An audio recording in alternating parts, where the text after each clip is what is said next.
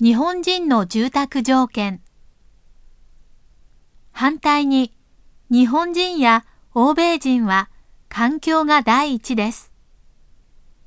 家に帰って落ち着けるいい環境なら、多少は交通が悪くても我慢します。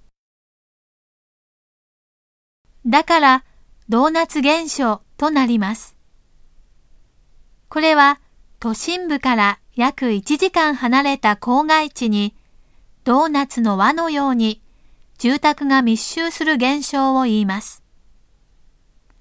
しかし最近は経済の安定に伴って日本や欧米の閑静な住宅を志向する人も増えてきています。